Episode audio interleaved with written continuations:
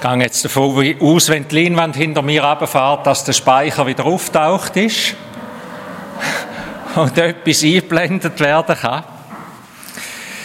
Ja, liebe Gemeinde, die letzte Predigt von Jesus, die letzten Worte an seine Jünger, sind eigentlich die, die wir vorher in der Lesung gehört haben. Ich gehe zum Vater, aber er, der Heilige Geist, wird kommen. Und es sind dreimal ist vom Heiligen Geist in dem kurzen Abschnitt dreht gewesen, wo der Markus uns vorgelesen hat. Dreimal. Und es kommen eigentlich die drei grossen Bereiche vor, wo zu der Frage vom Heiligen Geist und zu der Frage nach dem Heiligen Geist gehören. Das erste, er wird euch leiten und führen. Wartet, er wird euch leiten und führen. Der Heilige Geist ist uns gegeben, um die nächsten Schritte in unserem Leben zu erkennen. Er will uns durchs Leben leiten. Das zweite Stichwort war, er wird euch erfüllen. So wie bei der Taufe. Ganz umgehen, ganz eintauchen ins Wasser, pflutschnass. Er wird euch erfüllen. Erfüllt das Leben. Und das dritte Stichwort, das ist, er wird euch Kraft geben, um meine Zeugen zu sein. Er wird euch Kraft geben, dass ihr meine Zeugen könnt sein Er wird uns helfen, von ihm zu reden. Das ist das Ziel. Er will, dass wir brauchbare Menschen sind, dass sie ins Reich wächst, dass Menschen zum Glauben an Jesus Christus kommen, dass sie eingeladen werden dazu. Führen im Alltag, ganz praktisch, in meinen Alltagsfragen. Du, Heiliger Geist, bist der Ratgeber, du führst mich. Das zweite Stichwort, du bist da und willst mich erfüllen. Du willst, dass mein Leben ein erfülltes ist, in allen Grenzen, die vielleicht zu meinem Leben gehören, aber dass es tief aus ein erfülltes Leben ist.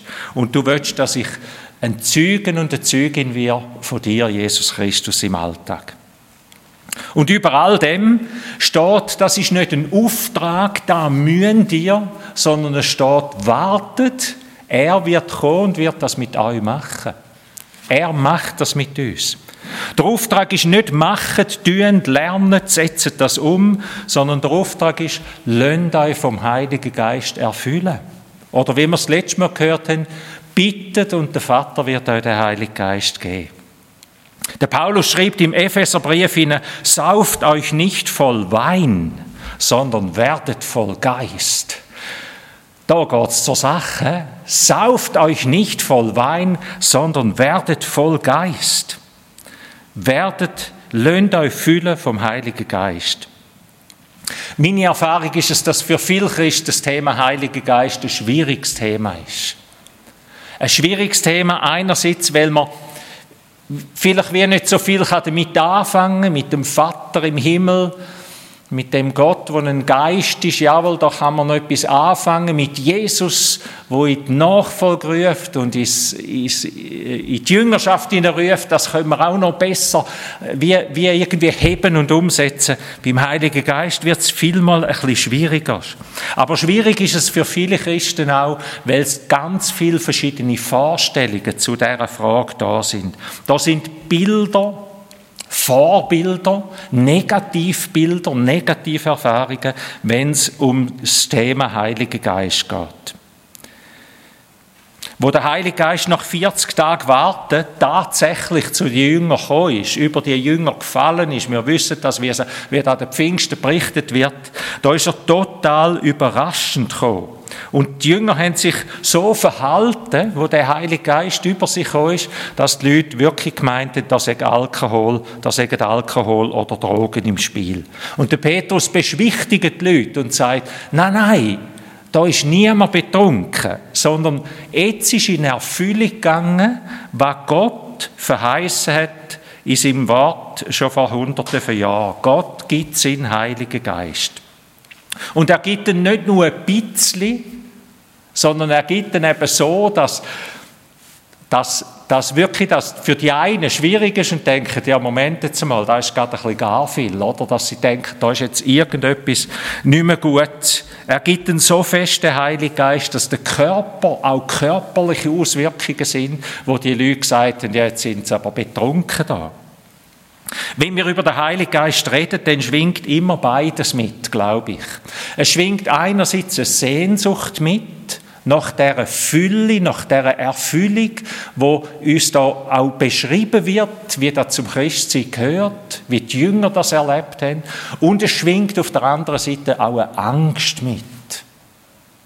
Eine blanke Angst manchmal, dass man denkt, was ist das? Da habe ich nicht so im Griff, da passiert vielleicht etwas mit mir, wo ich wie nicht mehr steuern kann. Sehnsucht und Angst. Sehnsucht nach Glaubensfreude, Sehnsucht nach Glaubenskraft.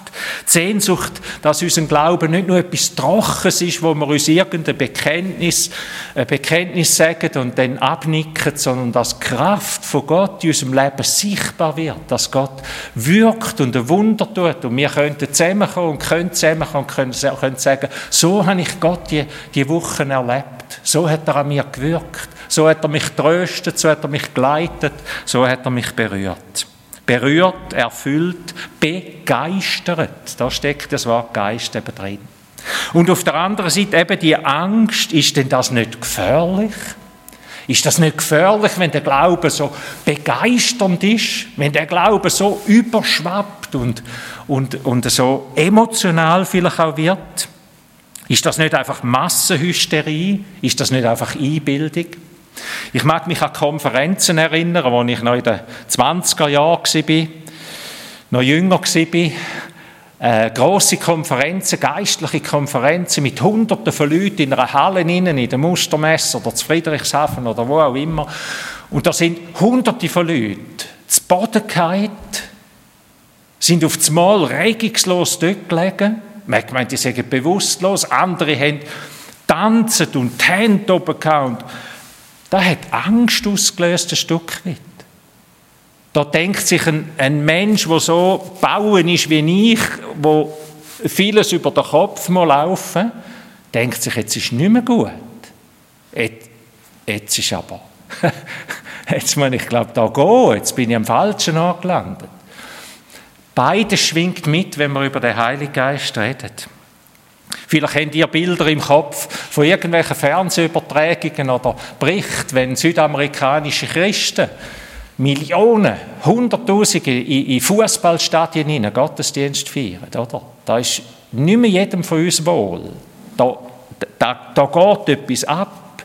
Und dann denken wir, das ist doch heikel, das ist doch gefährlich, das ist doch Sprachengebet, prophetische Eindrücke, Krankenheilungen. Man hört vielleicht das Wort Exorzismus. Menschen, die vom Geist von Gott so erfüllt sind, dass sie brüllen. Vielleicht eine halbe Stunde lang brüllen müssen. Aber das ist eine Reinigung, das ist eine Heilung. Dass sie lachen müssen, dass sie tanzen, eben, dass sie am Boden liegen.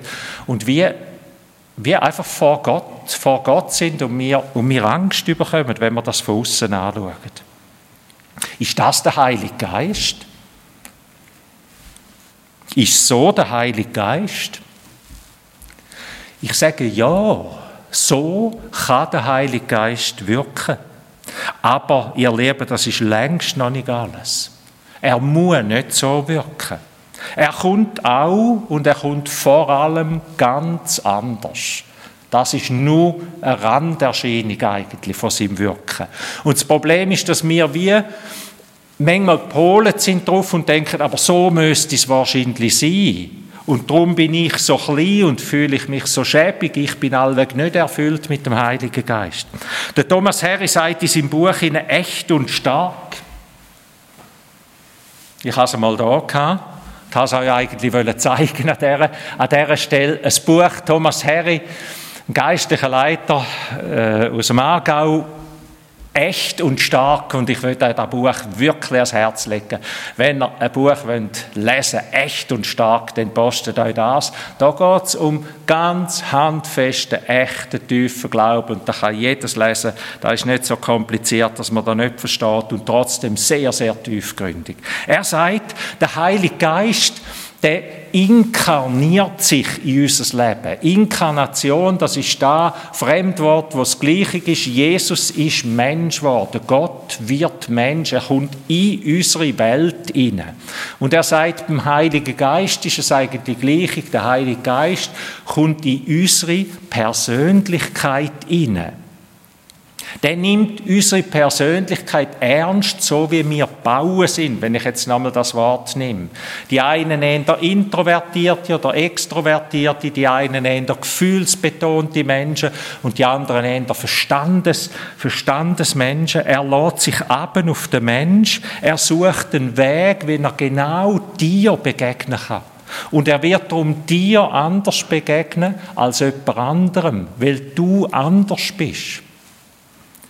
Und darum spielt unsere Persönlichkeit eine große Rolle, wie dass wir den Heiligen Geist erfahren. Wir nehmen sein Wirken nicht gleich wahr.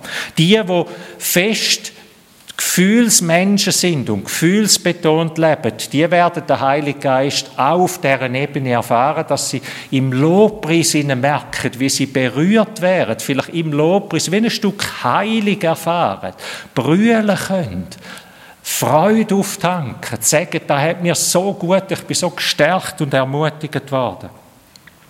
Dass man so ergriffen werden, dass sie so ergriffen werden, dass sie abknündeln dass sie die Hände aufheben, mit ihrem Körper etwas ausdrücken oder an den Boden liegen, einfach weil sie so ergriffen sind. Die Erfahrung sagt aber nichts über die Echtheit vom Heiligen Geist aus. Die Erfahrung, die gibt es in allen Religionen. Nur die Erfahrung selber sagt noch nichts darüber aus, ob das der Heilige Geist ist.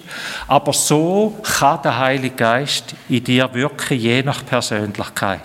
Und die, die vor allem durchs Denken und durchs Reflektieren geleitet sind, denen wird der Heilige Geist auf dieser Ebene begegnen. Als ich Thomas Harry eine Seite gelesen habe, ich würde auch die am liebsten vorlesen, ich habe gemeint, er beschreibe einfach genau mich. Er hat einen Blick, einen Röntgenblick durch mich durch. Ich kann die Bibel lesen. In einer Predigt, in der Vorbereitung zu einer Predigt, kann ich so erfüllt sein von dem Wort, dass ich ein überglücklicher Mensch bin. Einfach überglücklich, erfüllt, berührt vom Heiligen Geist. Und dann denke ich, jetzt mal in einen Gottesdienst halten. Also mache ich den schon auch gern, aber ihr versteht es, das ist mein Glück, über, über das Wort nachdenken, vom Wort berührt werden. Und das ist für mich eine Erfüllung mit dem Heiligen Geist. Weil bei mir vieles übers Denken in das erste Mal läuft. Der Heilige Geist kommt individuell zu uns, er lädt sich in unsere Persönlichkeit hinein, so ist er. Wir haben es in der Lesung schon gehört und überall in der Bibel merken wir das.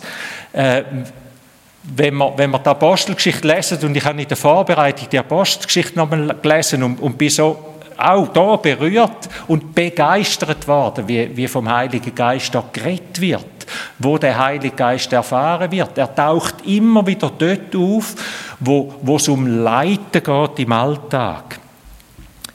Wie es Jesus verheißen hat, er wird euch im Alltag leiten. Er wird euch helfen, den Weg oder den Weg zu wählen und zu merken, da ist jetzt richtig.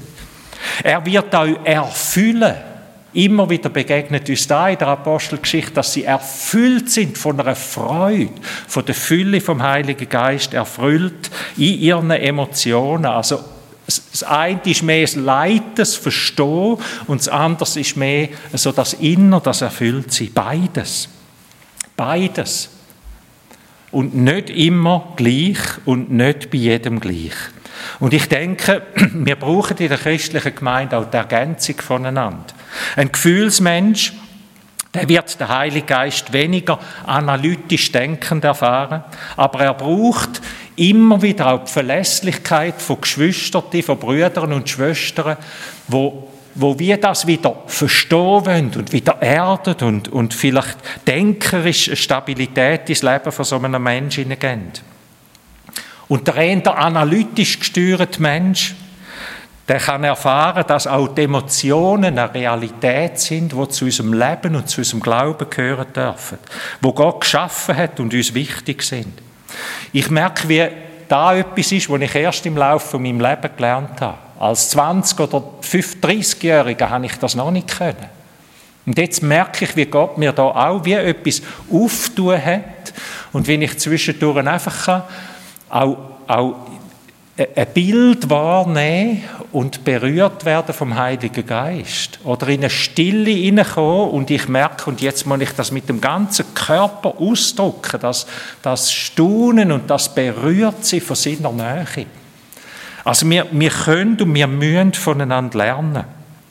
Vom Barnabas, von dem Reisebegleiter vom Apostel Paulus, heißt es in der Bibel in er sei ein Mensch gewesen, voll Heiligen Geistes und voll Glauben. Ein Mensch voll Heiligen Geistes. Und wisst ihr, was der nächste Satz ist, wo wir gerade nachher lesen?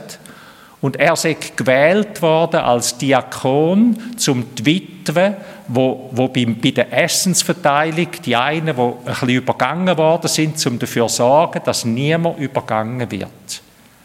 Würdet ihr dort einen Mensch hertun, so ganz natürlich, wo voll Heiligen Geistes ist, dann denkt, oh, den müssten wir an eine Fernsehpredigt schicken oder den müssten wir auf die Straße schicken, oder das ist doch unser Bild.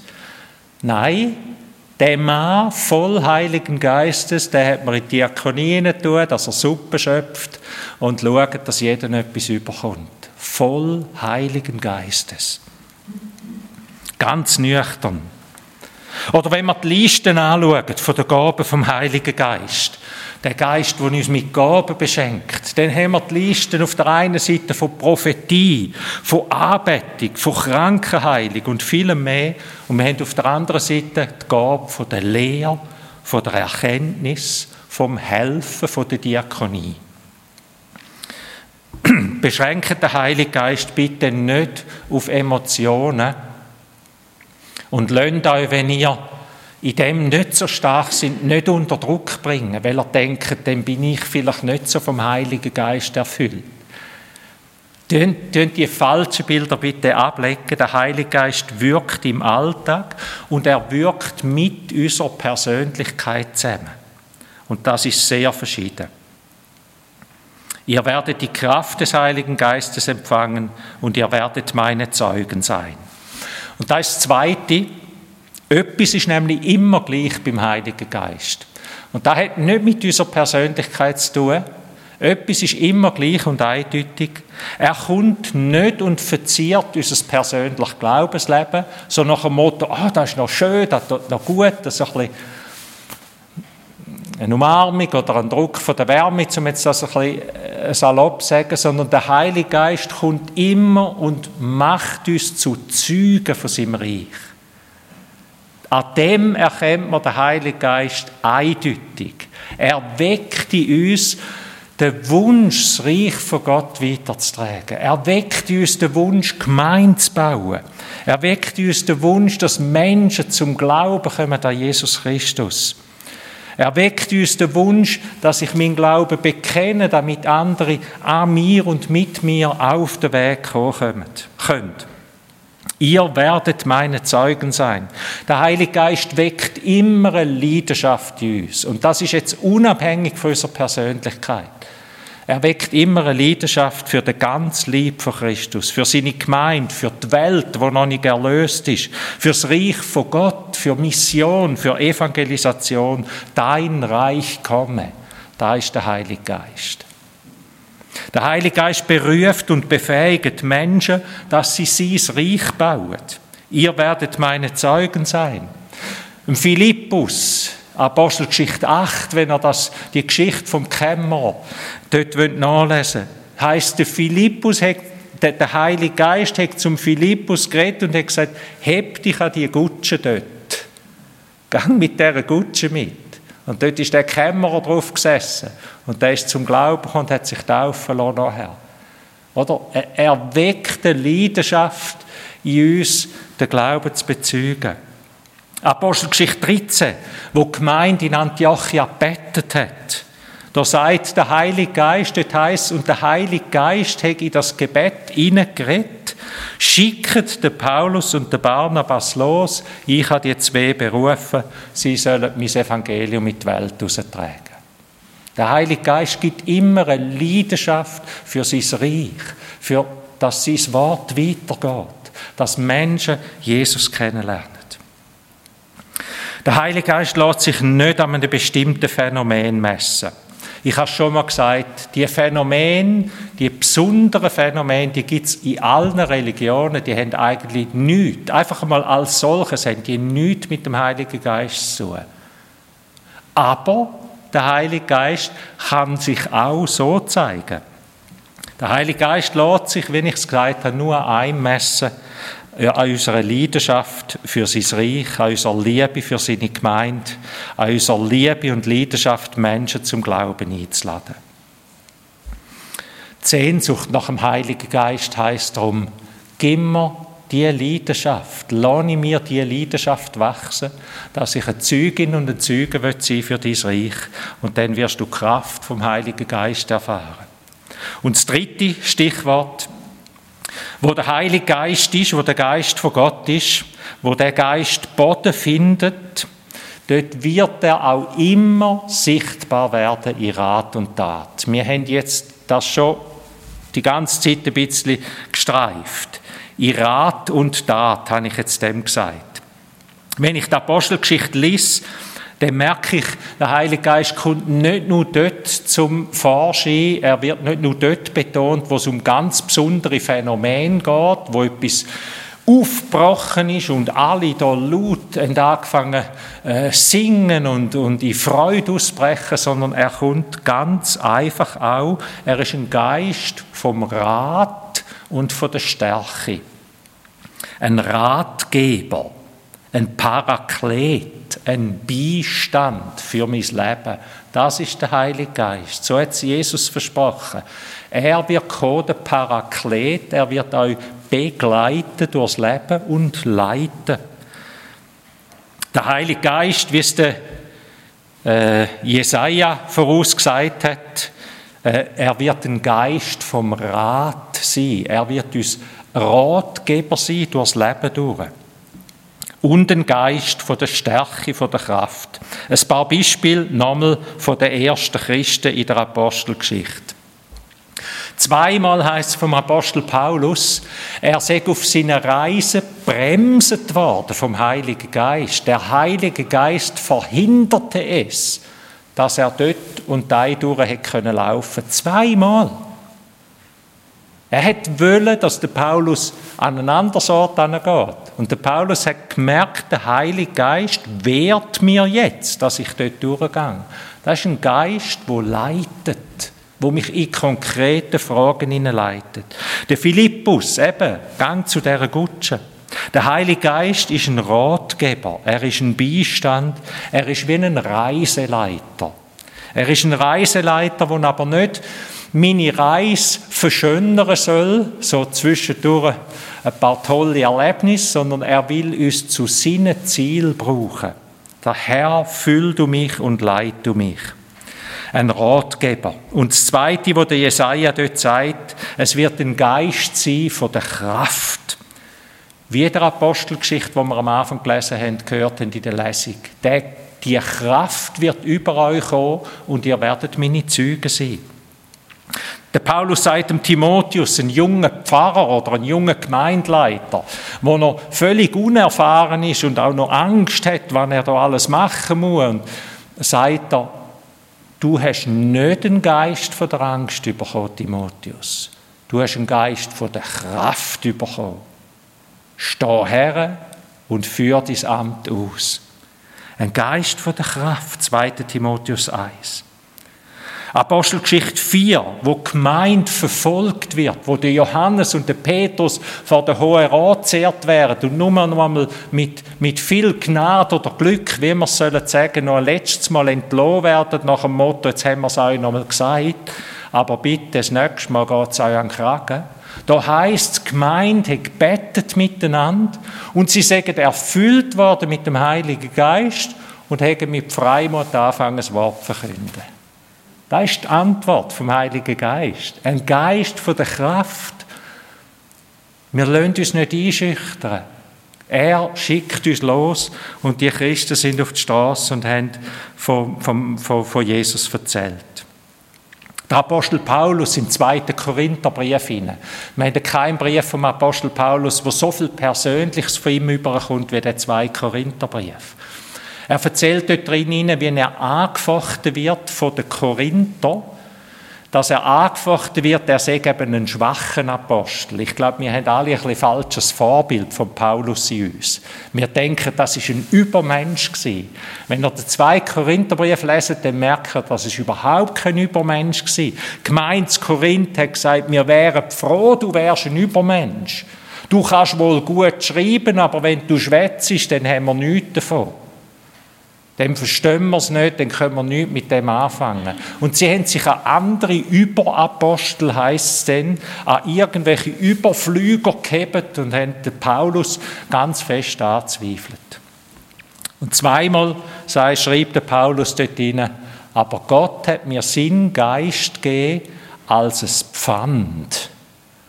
Als es Pfand, wo heißt, aber Paulus, auch wenn du schwach bist, ich bin stark in dir.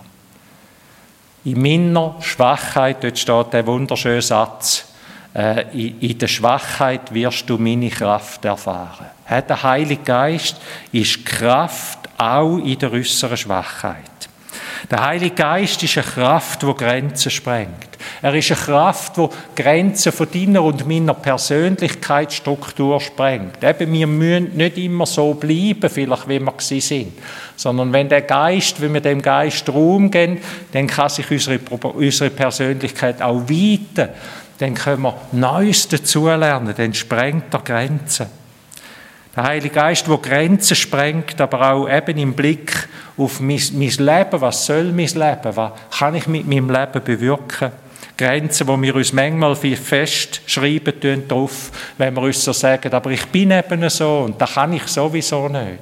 Der Heilige Geist will dort ihnen Grenzen sprengen, Kraft geben, dass neues Leben entsteht. Sauft euch nicht mit Wein voll, sondern werdet voll Heiligen Geistes. Da ist der Ruf im, äh, Epheserbrief Kapitel 5, sauft euch nicht mit Wein voll, sondern werdet voll Geistes.